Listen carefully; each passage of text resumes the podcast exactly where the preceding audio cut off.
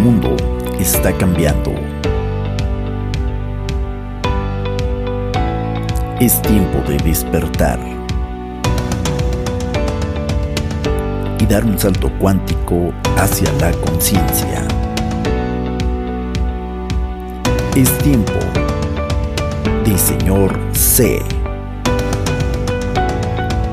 Un podcast de desarrollo personal, reflexiones, inspiración mucho más. Bienvenidos.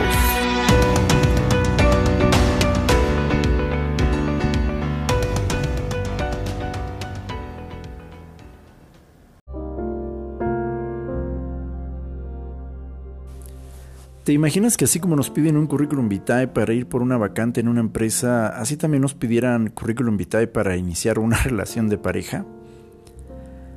Mi nombre es Juan José Morales y te doy la cordial bienvenida a este episodio número 42 del podcast de Señor C con C de conciencia.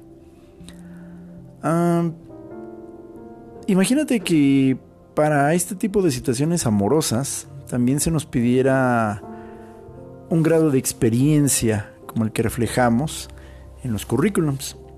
Que al iniciar una relación de pareja no solo habláramos de los mismos colores que nos gustan, la misma música que escuchamos, el nivel que tenemos en maestría, inglés o computadoras, pero también de la sanidad que hemos hecho de nuestras salidas de la infancia, una maestría que tengamos en amarnos y en amar.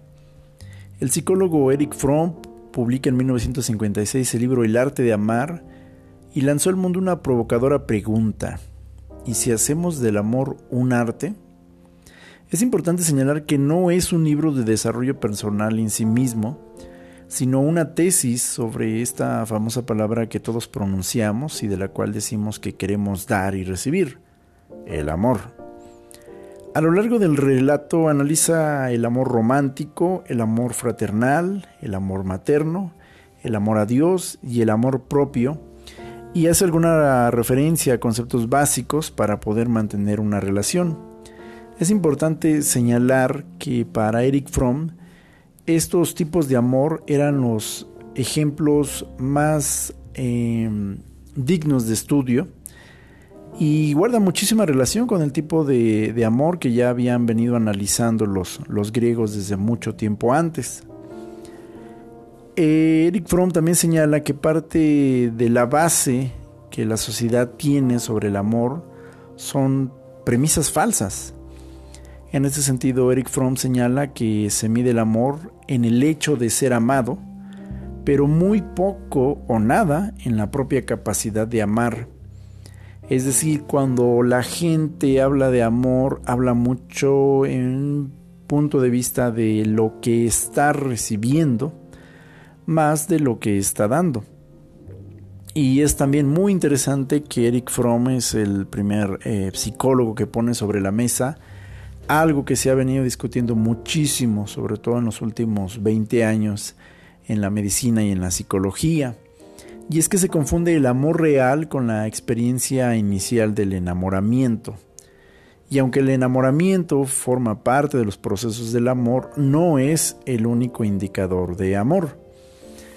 ¿Cuántas personas no conocemos que les gusta estar en una relación de pareja sí y solo si la relación de pareja les brinda un grado de dopamina, de excitación, de alegría, de pues de esa sensación tan bonita que se siente cuando estás enamorado. Pero tan pronto no hay eso, porque a lo mejor en algún momento las relaciones de pareja no siempre tienen que estar eh, embelesadas, no siempre tienen que sentirse borrachas, no siempre tienen que estar mm, todo el tiempo teniendo relaciones sexuales como conejos, ¿no? no todo el tiempo hay besos, caricias. Hay ocasiones en las que relaciones de pareja también necesitan tiempos de silencio, necesitan tiempos donde no están haciendo todo juntos, donde no hay palabras románticas, pero hay otro tipo de, de expresiones del amor y donde se está produciendo de todos modos amor, aunque las emociones y los sentimientos no nos mantengan en ese estado de excitación.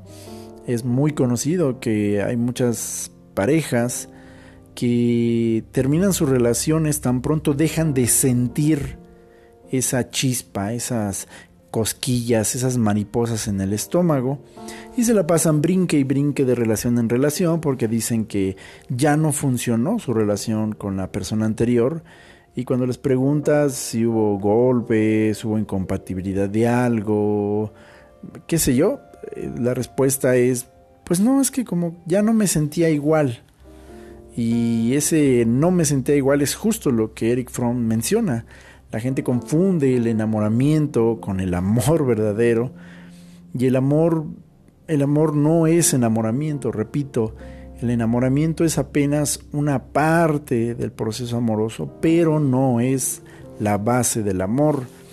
Eh, un ejemplo que yo tengo muy claro de eso es como cuando despega un cohete espacial.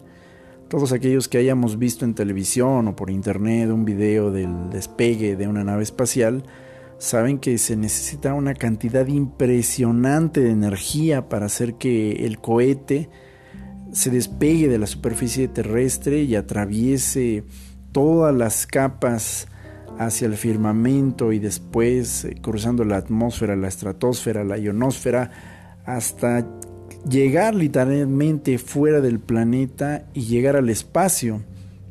Inclusive la, parte eh, baja del cohete, que yo creo que aproximadamente ha de ser en muchos casos hasta el 40% del cohete, se desprende y en cierto momento cuando cruza cierta barrera de altura y el cohete ya está totalmente estabilizado y saliendo del campo de gravedad de la Tierra, todo ese enorme bloque que fue tan necesario para el despegue de la nave tiene que ser desechado. Eh, ese, ese fragmento se desprende de la nave y cae al mar o cae en cualquier parte donde pues sea necesario que caiga, porque ya no es necesario para la nave. De hecho, si, si el motor de la propulsión se mantuviera en el viaje todavía en el cohete, sería un obstáculo, un tropiezo. Y es curioso porque esta parte es algo que Eric Fromm señala muy, muy claramente en su, en su libro y que poca gente se había atrevido a hablar o mencionar antes. Entonces, cuando Eric Fromm habla precisamente del amor romántico, habla precisamente como la época, la época en la que nace el, romance, esta época en la que la mujer es exaltada a un punto de, de diosa, semidiosa, donde el hombre se desvive, donde surge el concepto de caballerosidad romántica, fueron fijando una serie de conceptos que se trasladaron hasta la cultura occidental, donde efectivamente la, la mujer o el hombre fueron vistos como el objeto mismo del amor. Es decir, el amor ya no era un verbo, no era una acción que se ejecuta, sino el amor acorde al estilo romántico se deposita en un objeto. Es decir, ya no es el verbo, ahora es el objeto y Eric Fromm reta mucho esta forma de pensamiento porque obviamente, bueno, y eso que apenas estábamos hablando de los 1956, imagínense, y pone, pone sobre la mesa esa carta diciendo, hey, el, el amor no, no puede ser un objeto, no puede ser una persona, el amor tiene que ser la acción, lo que lo rodea. Por eso también empieza a hablar del amor fraterno, el amor fraterno, el que se da en, las personas que no son pareja, pero se habla de los miembros de la familia, el amor de los amigos. Eric Fromm en su libro analiza muy interesantemente cómo hay un amor que se pone en ejecución y que tiene precisamente esa capacidad de sostenerse a lo largo de los años e inclusive a pesar de situaciones difíciles. Y es interesante cómo grandes amistades se mantienen a lo largo de los años, inclusive cuando las relaciones de pareja cambian. Es curioso porque la música y la cultura en términos generales nos enseñan que el amor de pareja a veces pareciera ser el más alto, el que más dura, el, que está más destinado a mantenerse. Y curiosamente eh, la amistad entre personas suele ser la que dura más tiempo. Yo tengo amigos y amigos me tienen también a mí, donde llevamos más de 20 años de amistad, sin duda alguna, 30 años inclusive con algunos, yo creo que algunos sí tienen casi mi misma edad, casi 40 años de amistad pura. Y yo he visto que ellos han cambiado de pareja y ellos también seguramente me han visto cambiar de pareja. Y es curioso, ¿no? Porque uno suele considerar que el amor de pareja es el que más fuerte es de todos, pero el amor fraternal, analiza Eric Fromm, puede ser uno de los más, más fuertes y sinceros. Después Eric Fromm también analiza el amor materno y lo considera una forma de amor totalmente como señalaban los, los, griegos, un amor ágape.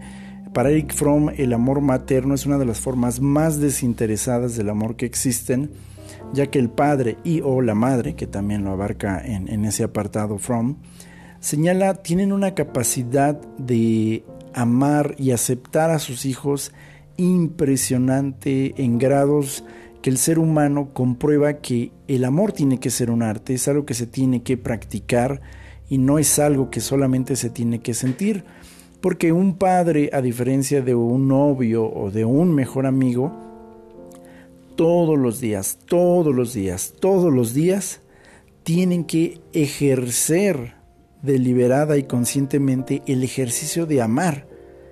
A un amigo se le puede decir, ya no quiero que seas mi amigo, ya no vengas a mi casa, deja de llamarme, adiós. A una pareja, novio, novio, esposo, esposa, se le puede pedir el divorcio, se puede terminar la relación y decir, ya no me gustas, ya no te quiero, eh, se acabó, ya no siento lo mismo por ti, adiós, chao.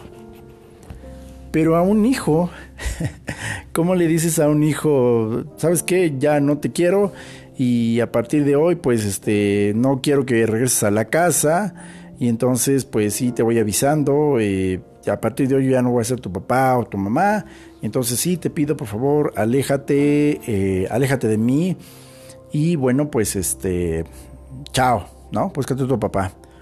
No hay forma, no hay forma. Tengo una hermosa llamada hija de 12 años y ha tenido muchos cambios. Es una personita maravillosa, maravillosa y, y bueno, hay momentos donde ha sido adorable mi hija, desde niña o como adolescente, y ha habido momentos donde como padre llego a decir, bueno, a ver, vamos a sentarnos a platicar. y Eric Fromm precisamente se refiere, se refiere a este tipo de amor eh, maternal, materno, incluido el paterno, como una de las verdaderas, verdaderas carreras de formación del arte de amar. Finalmente él habla del amor a Dios como un amor que, que es trascendental y Eric Fromm es interesante porque no lo aborda desde el punto de vista religioso, sino Eric Fromm menciona que las personas que tienen un tipo de fe acercada a la creencia de un Dios como padre y o amigo, más allá de una persona pues que está lejana, que por ahí puede que esté, puede que no esté, las personas que desarrollan un amor a Dios también tienen una capacidad de trabajar mucho más efectivamente en conceptos del arte de amar que aquellas que no. No dice que sean mejores, nadie lo dice, yo tampoco lo digo. Simplemente que el amor a Dios es una, es una forma de seguir ejerciendo la capacidad no solamente de recibir, pero de dar amor. Y Eric Fromm inclusive menciona en algún momento la, la, fuerte metáfora del evento relacionado con el sacrificio de Jesucristo en la cruz, donde precisamente señala que ese sacrificio, ese acto de darse por amor a los hombres en una cruz para brindarles salvación y acercamiento, es, es un ejemplo muy práctico de cómo sucede el amor verdadero. Dios, a sabiendas de que no todos los seres humanos iban a decir, ah, sí, acepto ese regalo de amor, aún así lo ofrece de manera indistinta para todos los, los, seres humanos y bueno, pues el que quiere acercarse recibe la porción de amor y el que no, aún así sigue recibiendo de todos modos la dádiva de, de, la vida, de las oportunidades. Este capítulo es muy interesante, sin duda alguna, sea usted o no religioso, es bastante interesante. Y finalmente, Eric Fromm habla del el amor propio, habla del amor propio como la base. Es curioso porque aunque lo señala al último, no, no significa que sea el último en prioridad.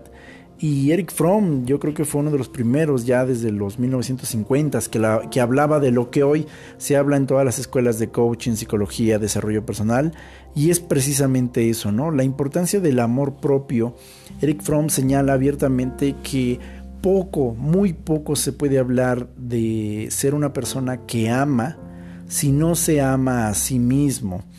Eric Fromm señala inclusive que gran parte de la distorsión que existe en términos del amor es porque las personas se aman muy poco en comparación como dicen amar a otras personas. Esto es realmente muy, muy cierto, muy interesante.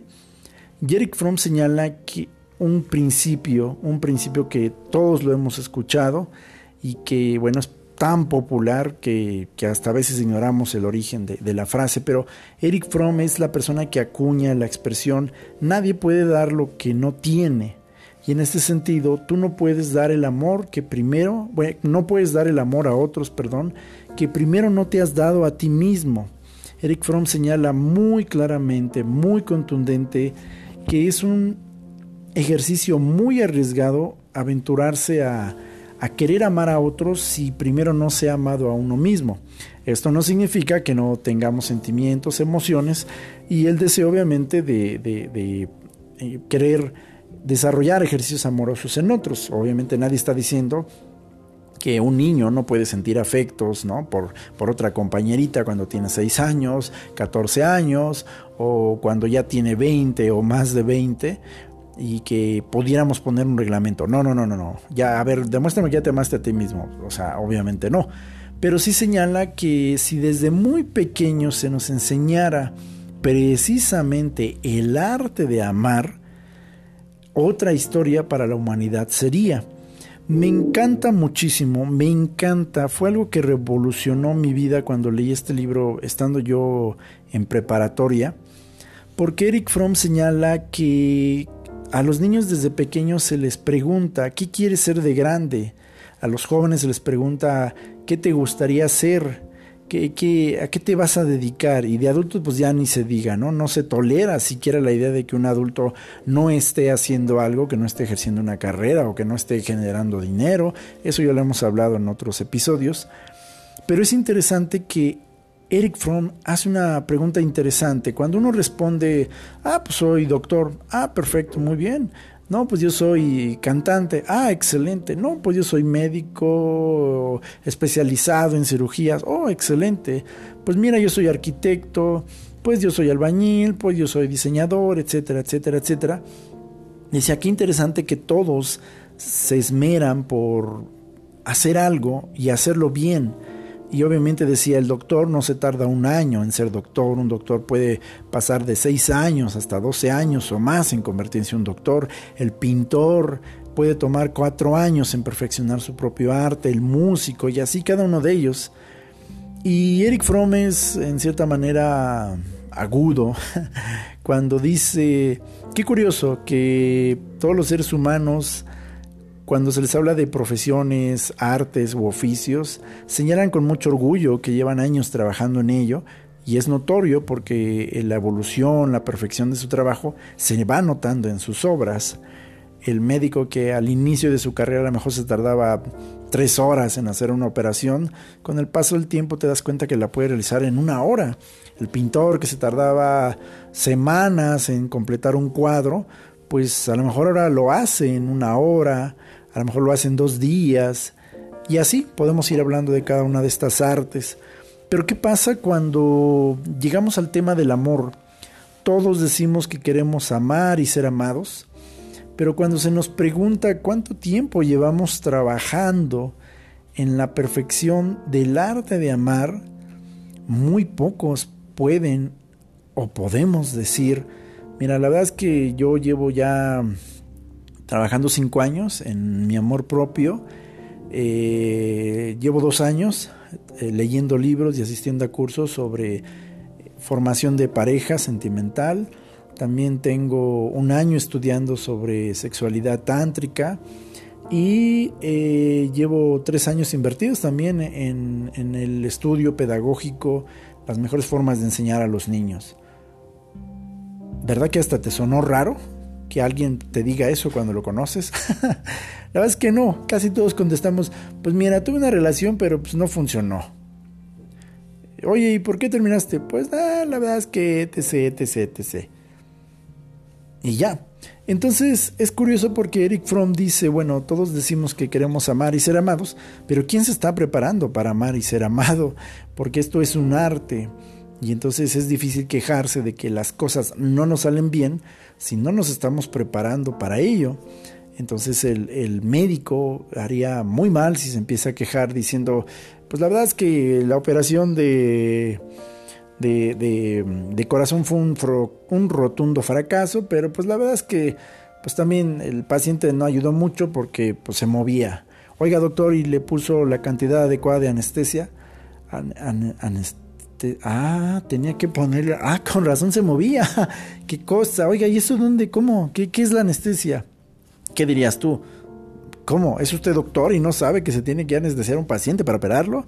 Bueno, pues así, con esta pequeña caricatura, muchas veces los seres humanos actuamos en las relaciones de pareja. No, no sabía que tenía que darle espacio a mi pareja, no sabía que esto, aquello. Entonces, es interesante que Eric Fromm aborda esto como un arte y menciona que se debe aprender para poder ejercitarlo con maestría y profundidad. Eric Fromm señala que el amor no solo debe ser visto como deseo, como impulso, que es mucho más que todo eso, y que ciertamente no hay nada más fácil que querer. Señala que lo difícil es mantener viva la llama del amor cuando se pierde la pasión inicial del enamoramiento. El amor es energía, pero no basta con sentirlo, sino también hay que cuidarlo y alimentarlo para poder vivirlo. Y Eric Fromm habla de cuatro premisas básicas que se necesita en cualquier arte para poder ser desarrollado y lo aplica perfectamente al tema del amor. La primera premisa es disciplina.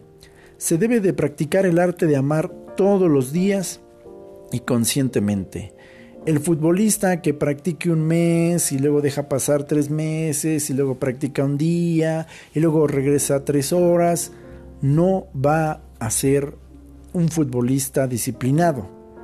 Todos los días se tiene que practicar y se tiene que hacer de manera consciente.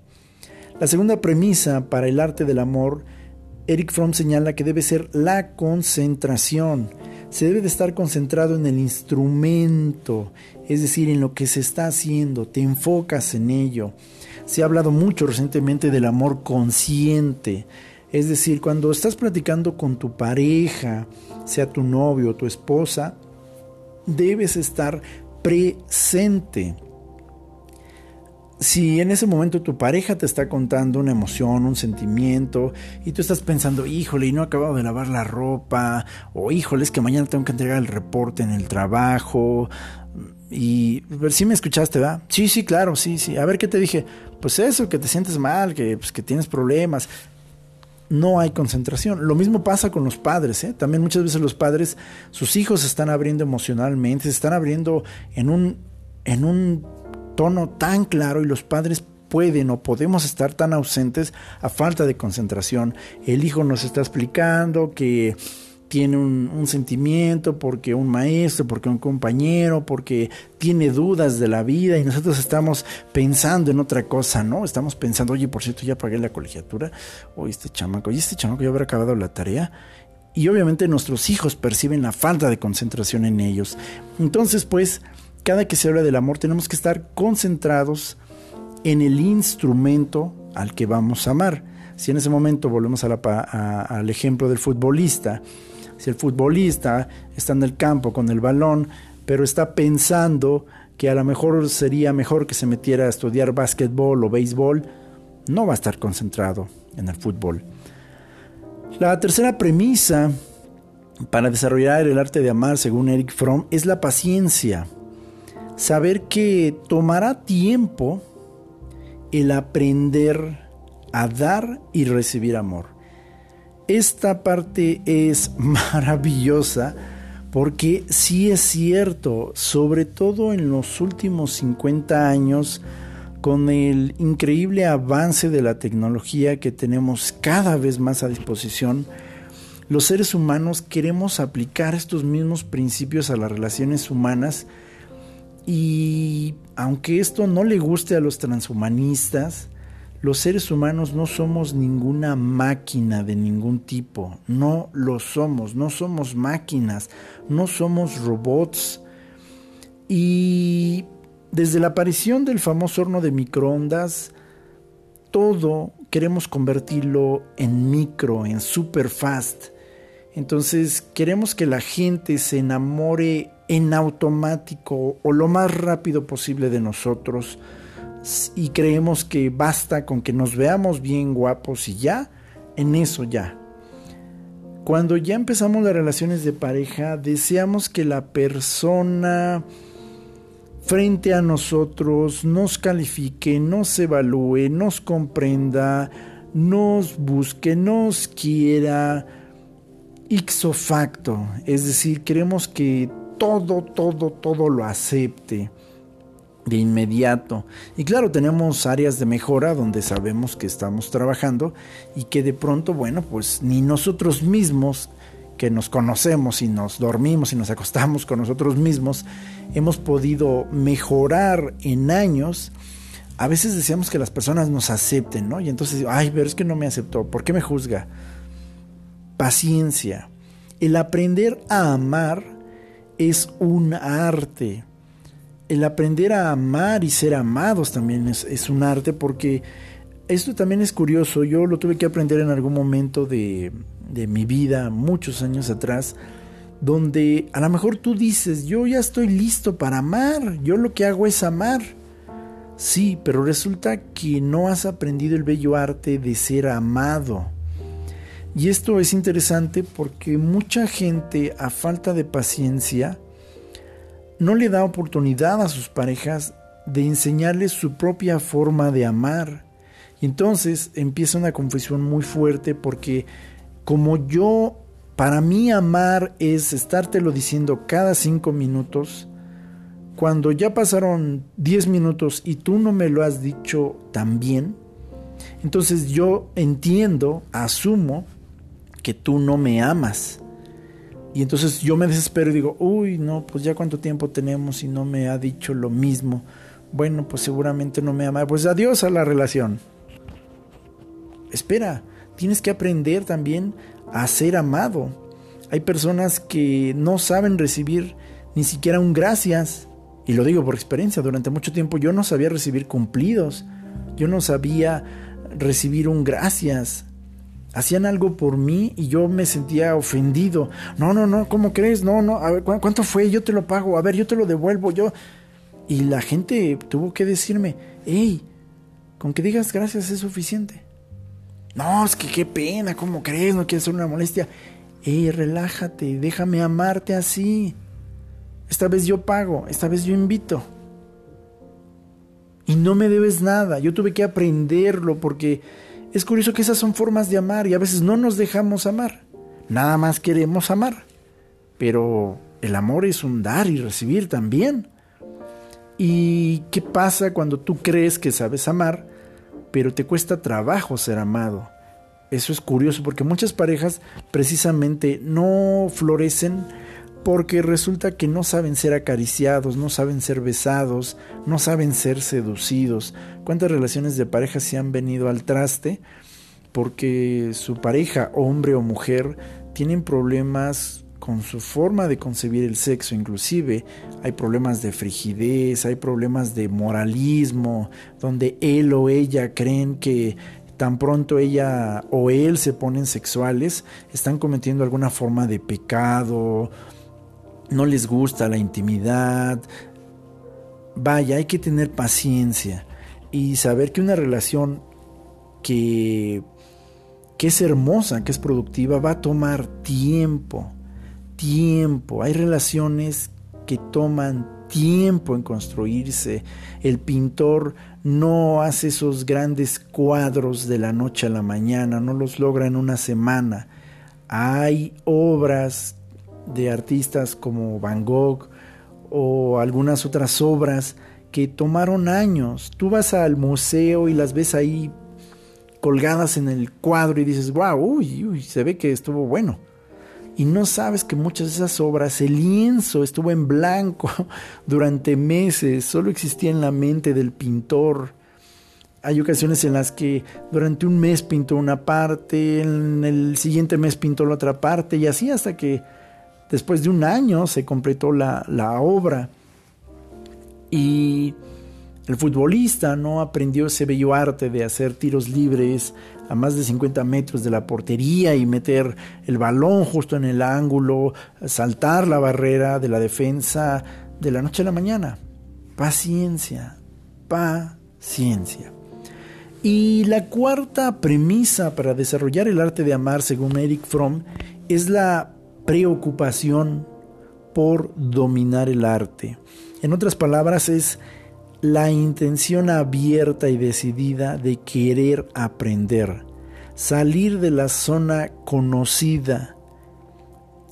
Es decir, que la persona que desarrolle el arte de amar, al igual que un pintor, un arquitecto, un médico, un futbolista, tiene que estar ejerciendo constantemente la actualización de conocimientos esto es súper conocido entre hombres y mujeres que una vez que ya lograron conquistar al chico o a la chica que tanto les gustaba, se dan al abandono. Desde la apariencia física, que esto pasa mucho más en los hombres, primero los hombres cuando quieren ganar el corazón o la atención de una chica, o sea, se, se echan litros ¿no? de, de, loción, se superarreglan, hacen ejercicio. Bueno, o sea, se ven todos unos Adonis, ¿no? Ahí cuando están conquistando a la chica. Pero ¿qué pasa cuando ya la conquistaron y cuando ya su esposa, sobre todo, que eso se nota mucho en las culturas latinas, ese Adonis que había desaparece, ¿no? Y entonces los hombres se dejan crecer la barba, la panza, los cabellos de las axilas, todo se lo dejan crecer, se visten como todo menos un hombre que quiere conquistar a su esposa. Y claro, una mujer te puede amar muchísimo, puede hacer todos los días el propósito de decir, este es mi esposo, yo lo quiero, pero claro, o sea, súper claro que sí si cada que voltea a verte ve a una persona descuidada, desarreglada, que ya no se baña, que huele mal, que tiene mal aliento, que se ha descuidado sus uñas, que se ha descuidado toda su apariencia, no te sorprenda que cuando va a la calle o a la oficina y se encuentra con el licenciado Gómez, que sigue yendo de corbata, que sigue usando su buena loción, bueno, no te sorprenda. Y lo mismo aplica para las, para las mujeres. ¿eh? Tampoco les extrañe que aquel hombre que las, que, que las ha visto con muchísimo, muchísimo amor, con muchísima pasión, con mucho interés, que las ha cuidado, que les ha provisto, pues si todos los días llega a su casa y encuentra una mujer extremadamente descuidada, que ya no se pinta, no se arregla, no se baña, se ha descuidado, también no se cuida los pies, no se cuida las uñas, no se cuida el aliento, y allá en la oficina está Lupita, la de las copias, que parece concursante de Miss Universo cada mañana, bueno, algo va a suceder. Y sí sabemos que el amor no debe estar basado sobre la apariencia física, pero es una gran realidad. Tenemos que mantenernos preocupados en el arte de amar. Ok, a lo mejor tu problema no es la apariencia física, pero ¿hace cuánto que no aprendes una nueva cosa para compartirla con tu esposa, con tu esposo, con tu novio, con tu novia? ¿Hace cuánto que no salen de viaje, que hacen algo diferente, improvisado? Siempre van a los mismos lugares, siempre cenan en el mismo lugar, no hay paso para la espontaneidad. Todos los días son la misma rutina. Y en tiempos de home office ni se diga. ¿Qué pasa si de pronto alguno de los dos rompe la regla y dice, hoy vamos a hacer algo diferente? Sin planearlo, hoy va, vamos a hacer esto.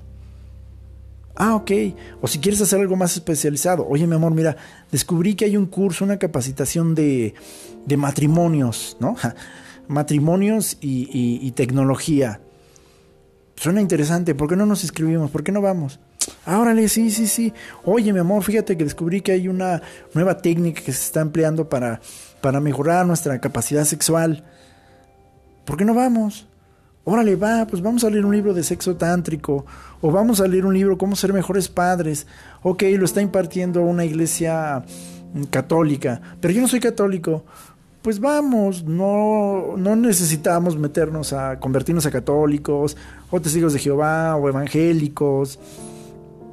Vamos a enfocarnos sobre el tema de la materia, ¿no? Y sobre ese nos vamos. Ah, ok, perfecto. Y así hay un montón de ejemplos, pero hay que mantenerse actualizados, sobre todo en estos tiempos donde las relaciones de pareja han cambiado tanto. Es impresionante cómo las relaciones de pareja cambiaron tanto con la pandemia en China, cuando la pandemia empezó, se habló de cerca de 3.000 solicitudes de divorcio que se levantaron en el 2020 pidiendo que cuando la pandemia terminara, por favor se procesara el divorcio. Increíble la cantidad de personas que no se conocían y que cuando estuvieron en sus casas se dieron cuenta que hace mucho tiempo que no se actualizaban, ya no sabían quién era su esposa, a pesar de que todos los días dormían juntos. Y hay una parte interesante de este libro donde Eric Fromm señala que el amor maduro es decir, te necesito porque te quiero.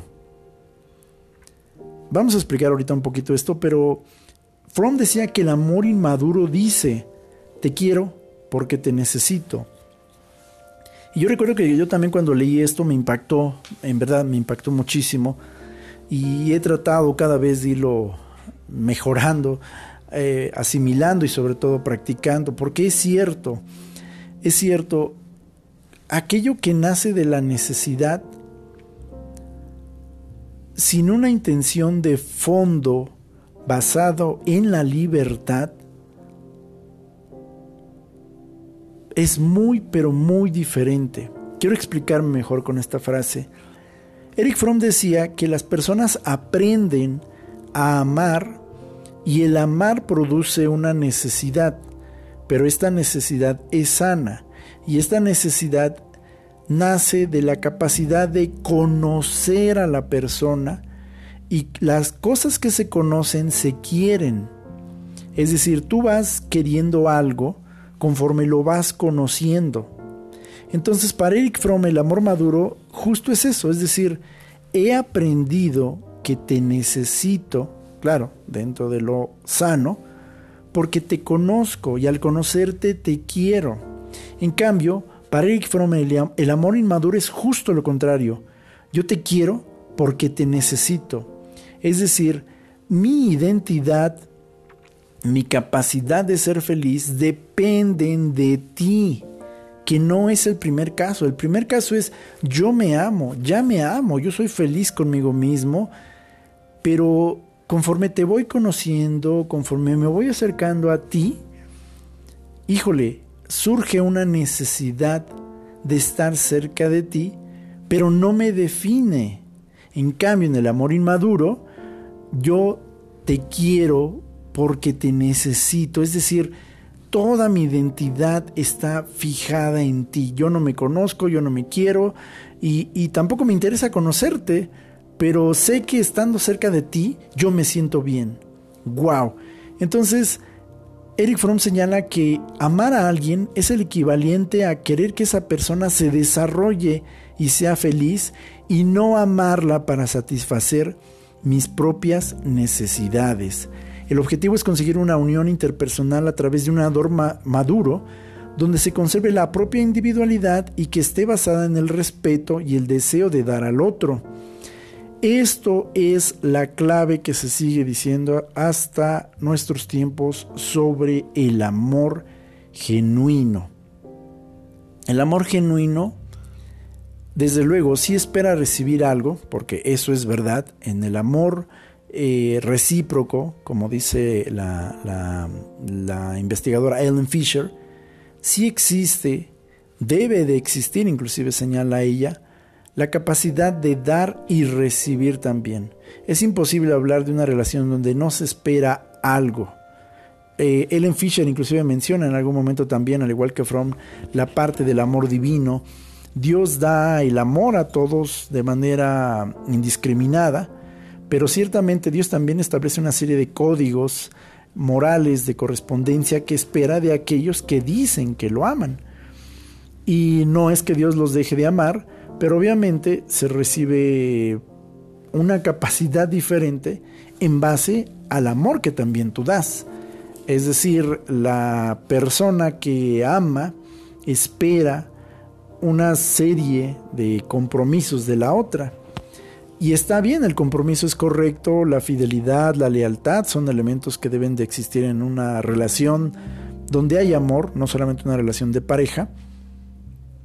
Pero la clave, y con esto ya estoy a punto de concluir este episodio, es que el amor se basa en la propia individualidad, en el respeto y el deseo de dar al otro. Sabes que estás amando cuando tu interés principal no eres tú mismo, no es tu propia satisfacción. Se han compuesto inclusive canciones, a veces algunas demasiado adoloridas, donde se habla de una gran realidad, ¿no? donde se habla de que, mira, yo te amo y si tu felicidad no es conmigo, te amo tanto que estoy dispuesto a que no estés aquí conmigo. A mí me haría feliz, yo... Yo daría todo, hasta lo último, me esforzaría muchísimo en ser una mejor versión de mí si tú decidieras quedarte. Estoy dispuesto a trabajar en todas las áreas que tengo que trabajar. Estoy dispuesto a hacer cambios de manera voluntaria y consciente. Si eso es lo que nos hace felices a los dos. Sé, creo que conozco toda la capacidad de amor que puedo darte, todo el tiempo que puedo darte, toda la sexualidad que puedo darte, todas las finanzas, el tiempo, el respeto, la lealtad y la fidelidad que puedo darte. Seguramente me equivoque, seguramente tenga algunas cagadas en el proceso, tropiezos. Pero si tú dices que definitivamente no quieres estar aquí ahorita, o quizás nunca, te amo tanto que mi mayor anhelo es verte feliz. Y si hay otra persona que en este momento o para siempre tú decidas que es una persona a la que sí le quieres dar esa oportunidad, pues ve, sé libre, nunca, nunca has sido mío, nunca has sido mía, no te veo mía, no te veo mío. Y sé feliz y eso me hace feliz. Y si la persona te corresponde y te dice, sí, va, sí apuesto, me quedo contigo, pues wow, ahora tienes mayor, mayor compromiso contigo mismo de hacerlo. O sea, tienes que mantenerte en el cambio y hay unas frases de Eric Fromm que quiero compartir que son maravillosas. La gran paradoja del amor es que dos seres se convierten en uno, pero siguen siendo dos. Frase número dos. Si dos personas han sido extrañas, dejan de pronto que la pared que hay entre ellas se rompa para sentirse y descubrirse. Esta será una de las experiencias más emocionantes de la vida. Frase número 3. La envidia, los celos, la ambición, todo tipo de avidez son pasiones. El amor es una acción, la práctica de un poder humano que solo puede realizarse en la libertad y jamás como resultado de una compulsión, de una imposición. ¡Wow! Estas son palabras poderosísimas. El amor verdadero se mide en los hechos, no en los verbos.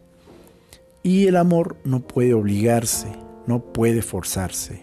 Frase número 4. Para la mayoría de la gente, el problema del amor consiste fundamentalmente en ser amado y no en amar. no en la propia capacidad de amar. Es lo que decíamos hace un momento. Eric decía que estamos tan ocupados en recibir amor que poco practicamos el arte de dar, de ejercer amor. Frase siguiente. La atracción sexual crea, por un momento, la ilusión de la unión, pero sin amor tal unión deja a los desconocidos tan desesperados como antes. Y aquí, sin ánimo de ser moralista, sí es importante señalar, y lo digo como un adulto, sí, claro, la experiencia sexual es maravillosa, o sea, el acto sexual en sí mismo, uff, uff, o sea, bendito sea Dios porque creo la relación sexual como la forma en la que los seres humanos pueden encontrarse de una manera diferente. Pero es cierto también que una relación sexual sin el amor, sin la intención del amor, es verdad, son solo dos cuerpos pegándose, acercándose. Nada tan maravilloso como tener relaciones sexuales basados en amor. Amor, amor. No el deseo de poseer como se muestra en la pornografía, donde siempre se habla de sumisión, particularmente del hombre a la mujer, donde el hombre es el único que disfruta y la mujer se vuelve una mano gigante. Si la mujer llega al orgasmo, pues chido, si no, bueno, pues es su problema porque yo vengo a satisfacerme, ¿no? Y el acto sexual muchas veces también se saca de la jugada del amor o se lucra, se prostituye. Y entonces se habla de que el amor es solamente el orgasmo, es el coito. Qué maravilloso es ese momento cuando estás con la persona que amas y puede haber besos, puede haber caricias, puede haber toques e inclusive no hay ni siquiera penetración, pero es un acto tan maravilloso porque deja de ser genital para convertirse en algo más profundo. Conozco una experiencia que viví años atrás que fue de lo más Uf.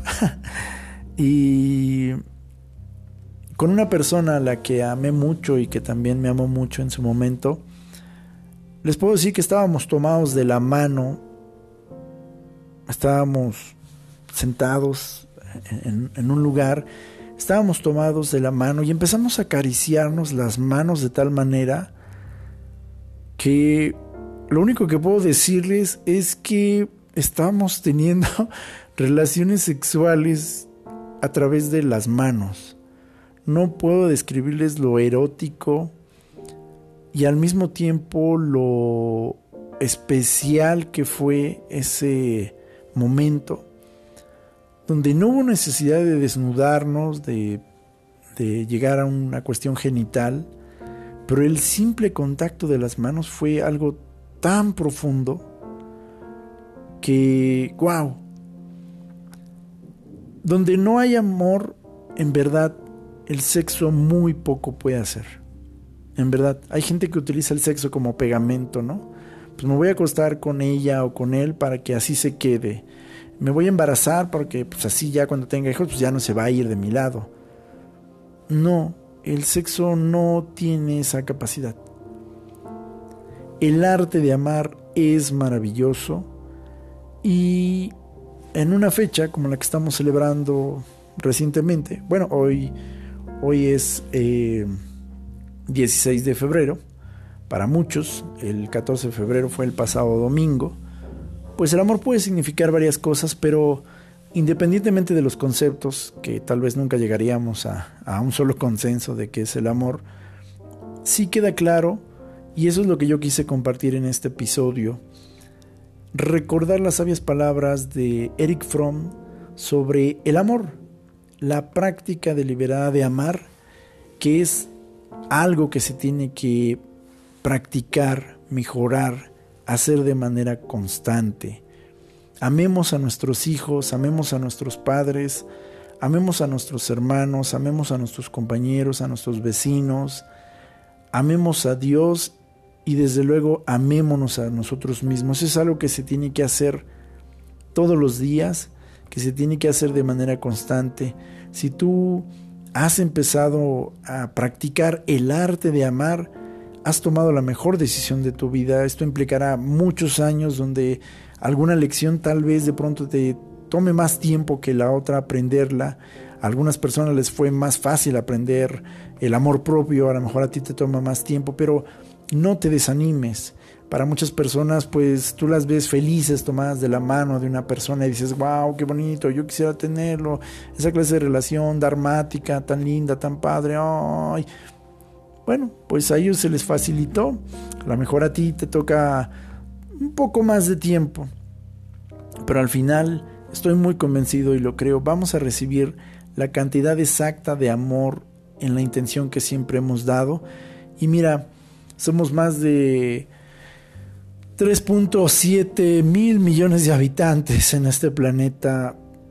Si no aquí en mi cuadra, si no aquí en mi país, por seguro hay alguien entre toda esa enorme cantidad de gente que voltea, me ve y dice, wow, wow, yo quiero estar cerca de esa persona. No la quiero para mí, quiero estar cerca.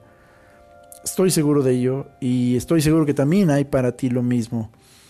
Así que practiquemos pues el arte de amar a nuestros hijos cuando nos hablan, ponerles atención, dejar de querer estirar luego, luego un rollo, un sermón de vida. Ámalos, acéptalos. No querramos convertir a nuestros hijos en aquello que nosotros no pudimos ser o que creemos que tienen que ser. El amor verdadero se basa mucho de la aceptación. Este tema es amplio, podríamos extendernos mucho. Pero concluyo pues diciendo, sigamos practicando el bello arte del amar, el bello arte del amar.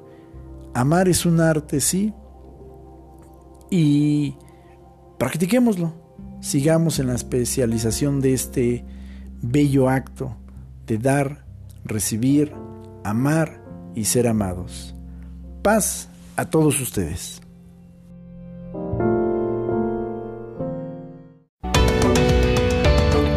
Este fue otro episodio más de Señor C. Muchas gracias por habernos acompañado. No te decimos adiós, sino hasta la próxima. Señor C.